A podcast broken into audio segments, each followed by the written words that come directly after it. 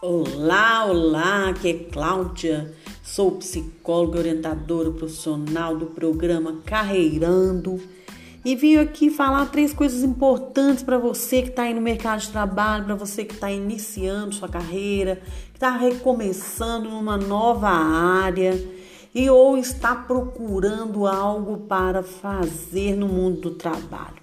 Primeira coisa, a visão que você deve ter hoje no mundo que a gente vive é que devemos procurar trabalho e serviço e desapegar da busca de emprego.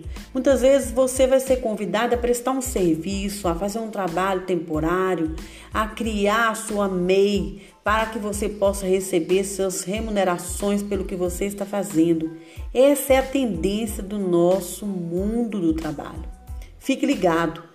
A outra questão é a habilidade para transitar pela carreira. Comece a ver as coisas como são, como devem ser e o que você precisa fazer para transitar de forma leve, de forma simples e com leveza diante de todo o cenário que se apresentava a você.